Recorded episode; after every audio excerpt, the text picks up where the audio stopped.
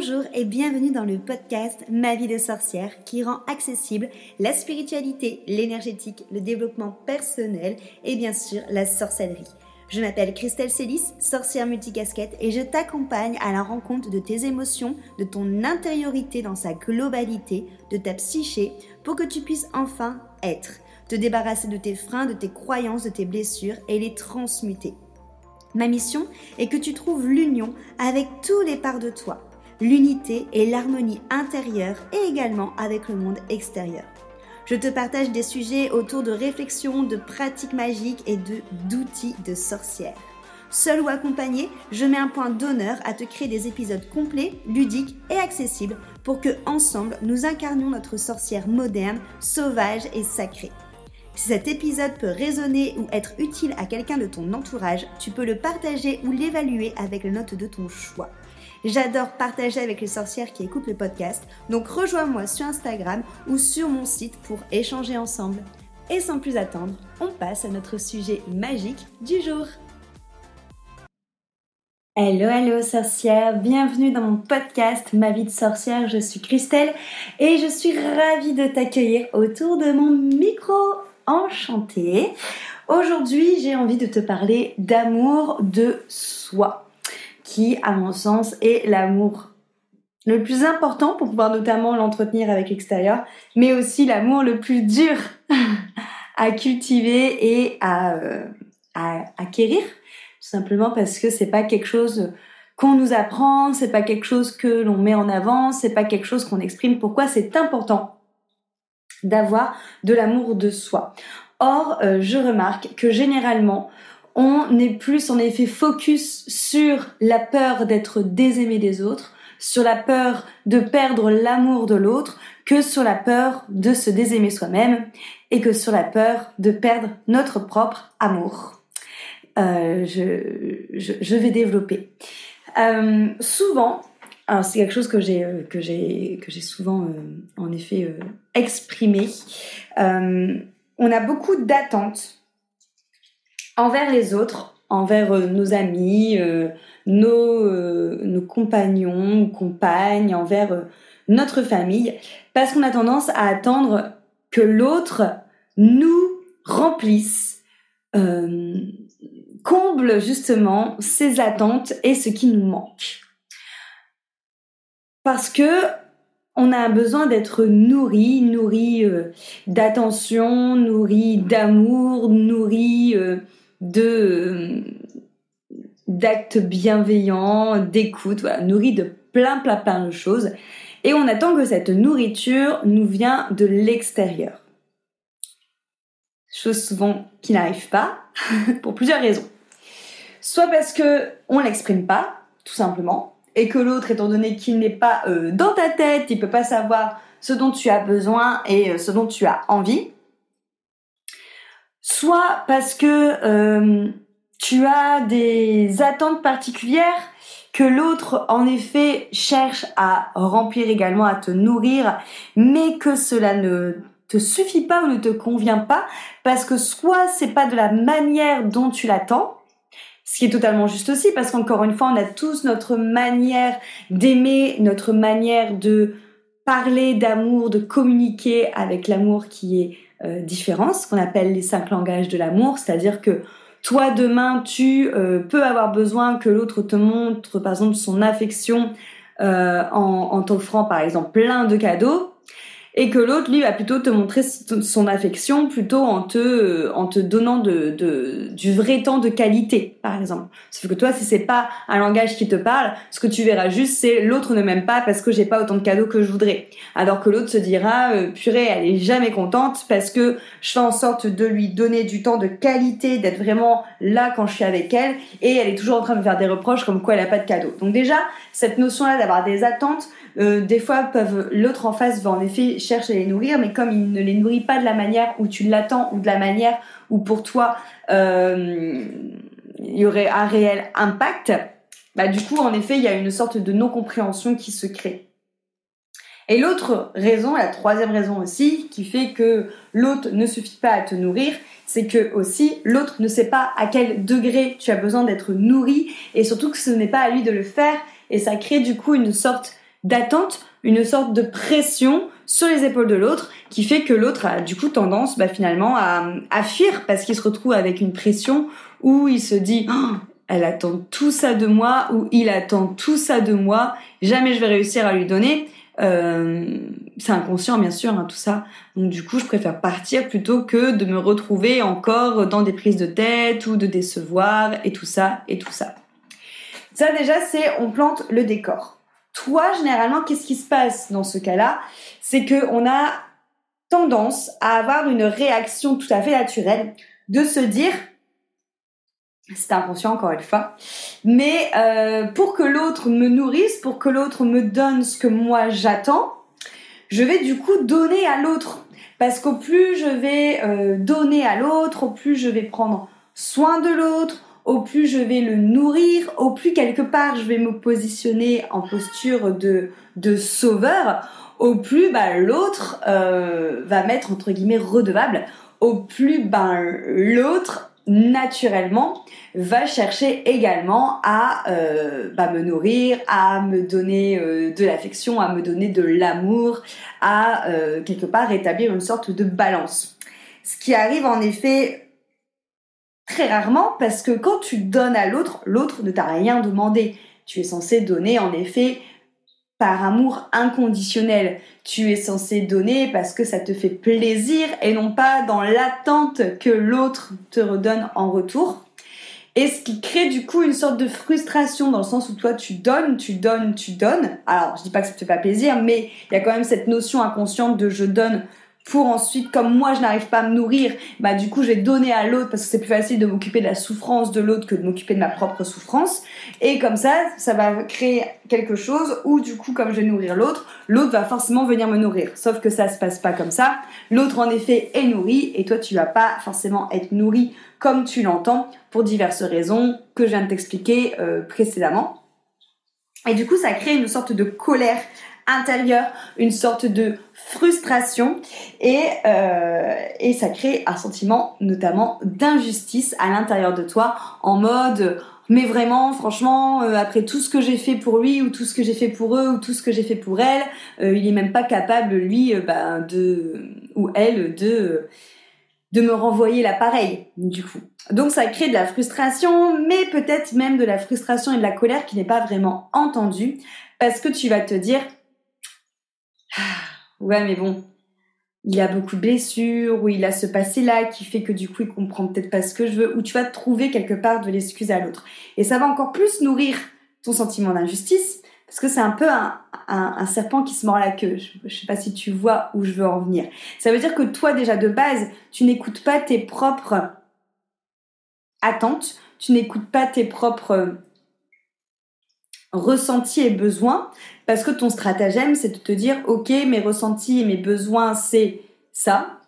d'être nourri par exemple, donc je vais aller nourrir l'autre pour qu'il comprenne qu'il faut qu'il me le fasse pour moi. Donc déjà, premier truc qui va pas, c'est que du coup, tu mets des œillères, tu es dans le déni par rapport à tes propres besoins, et plutôt que de t'occuper de ta propre souffrance et de te confronter à tes propres besoins, tu vas plutôt essayer de sauver l'autre de ses propres besoins et de ses propres souffrances. Ensuite, tu es confronté à un deuxième problème qui est que l'autre en face ne te nourrit pas comme euh, tu en as besoin, forcément, parce qu'il n'est pas au tête, encore une fois, et que du coup, ça va engendrer, au-delà du fait au début d'avoir déjà engendré une sorte de non-considération de tes propres besoins, là, ensuite, ça engendre une sorte d'injustice, en mode, après tout ce que j'ai fait pour lui, après tout ce que je lui donne, il y a vraiment zéro reconnaissance, c'est vraiment pas juste, donc ça crée ce sentiment d'injustice. Troisième chose auquel tu te sens confronté, c'est cette hyper empathie quelque part, cette hyper euh, tolérance, je dirais, de l'autre, mais pas du tout de tolérance envers toi-même, ta souffrance et tes besoins, où tu vas te dire,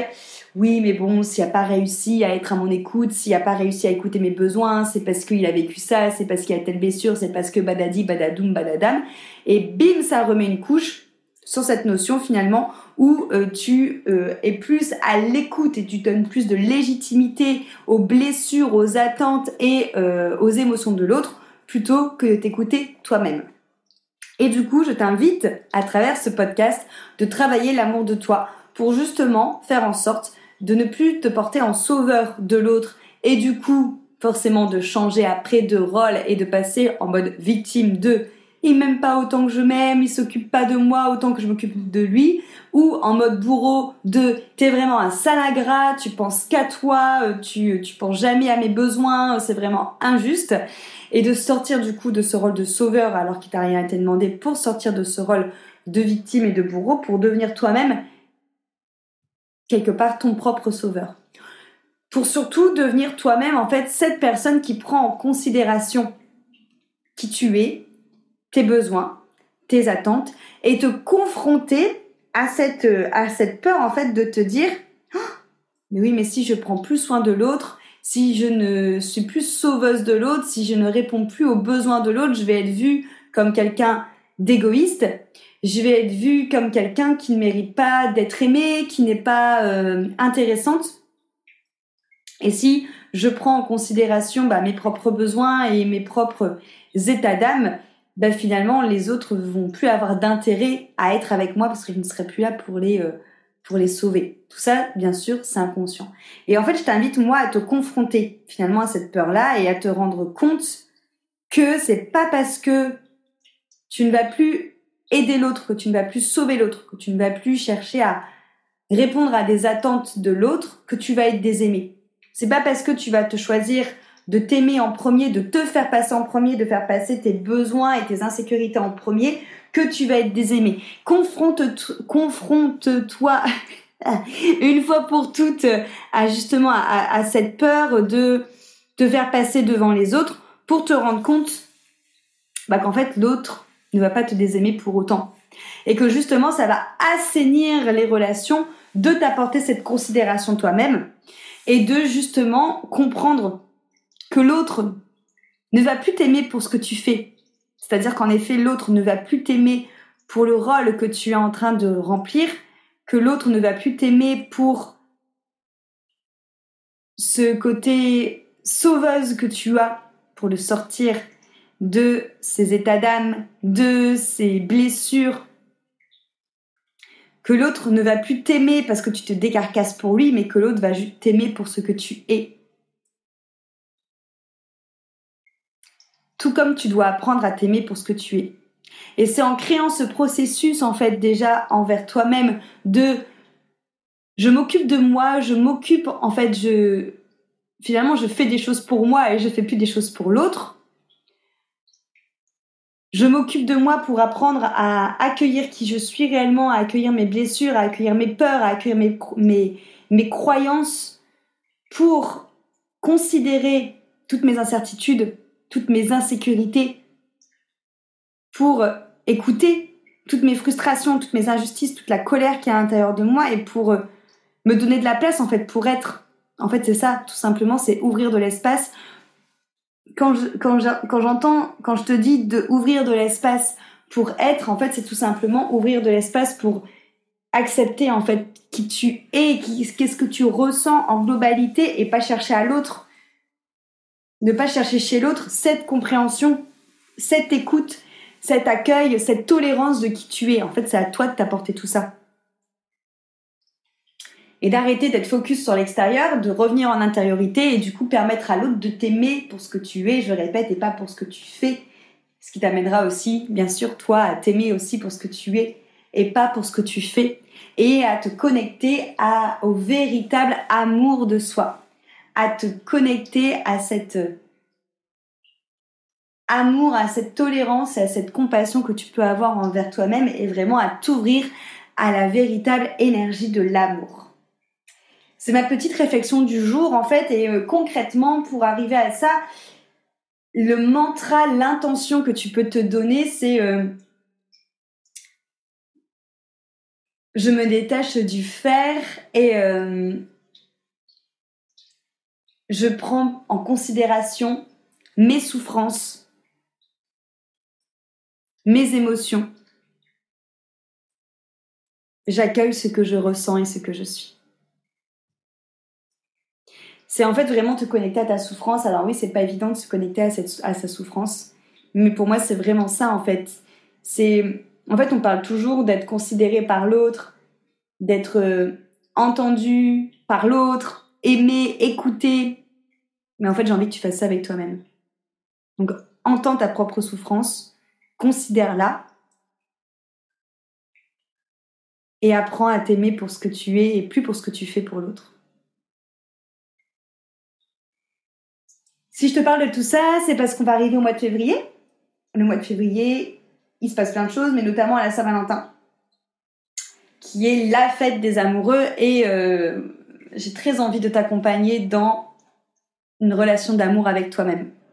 De t'ouvrir à l'amour de toi et de t'ouvrir justement à l'amour de qui tu es pour ce que tu fais. Donc ça sera, plutôt que pour ce que tu fais, ça sera l'immersion euh, du mois de février sur lequel je suis actuellement en train de travailler, qui sort, euh, très bientôt. Tu pourras nous rejoindre euh, dès début février. Tu pourras commencer à t'inscrire pour vivre cette immersion, qui est du coup un, coaching de, de groupe où on travaille en effet avec des exercices de développement personnel, mais aussi beaucoup avec de l'énergétique, avec du subtil, avec du conscient et de l'inconscient. Le but étant d'être vraiment dans un coven de développement spirituel et personnel où tu retrouves des sorcières qui ont envie de travailler la même thématique que toi, ce qui crée vraiment une puissance au niveau des soins qui est oufissime parce qu'on est toutes là dans le même but. Donc là, on sera toutes là dans le même but de travailler notre amour de nous, notre amour de nous considérer nous-mêmes et de sortir en fait de cette je vais faire beaucoup pour être aimé et juste apprendre à être aimé pour ce qu'on est. Et ça, c'est beau. Et j'ai très envie, du coup, euh, j'ai très hâte d'ouvrir cet espace-là avec toi pour travailler ça au mois de février. Tu retrouveras les informations de immersion que tu peux vivre soit mois par mois, suivant les thèmes, soit tu peux t'abonner sur six mois ou un an et partir sur six mois et un an sur toutes les immersions. Donc, euh, tous les mois, on travaille sur un thème précis en fonction des énergies du mois, des sabbats astrologiques et sur les énergies des lunes aussi. Et euh, c'est toujours quelque chose de très transformant et encore une fois aussi la, la richesse des partages euh, dans immersion, parce que les groupes ne se font jamais par hasard. Et c'est vraiment ça qui crée des métamorphoses et qui crée vraiment des espaces sacrés où tu peux apprendre à te connecter à toi et à, à mieux te, te connaître. J'ai hâte de te retrouver pour cette immersion de février. En attendant, je suis hyper ravie aussi de pouvoir échanger avec toi si tu as envie, en effet, de parler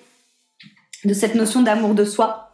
Euh, retrouve-moi sur Instagram ou envoie-moi un petit message. En attendant, on se retrouve également la semaine prochaine pour un nouvel épisode de podcast. Je te souhaite une belle journée et à très vite.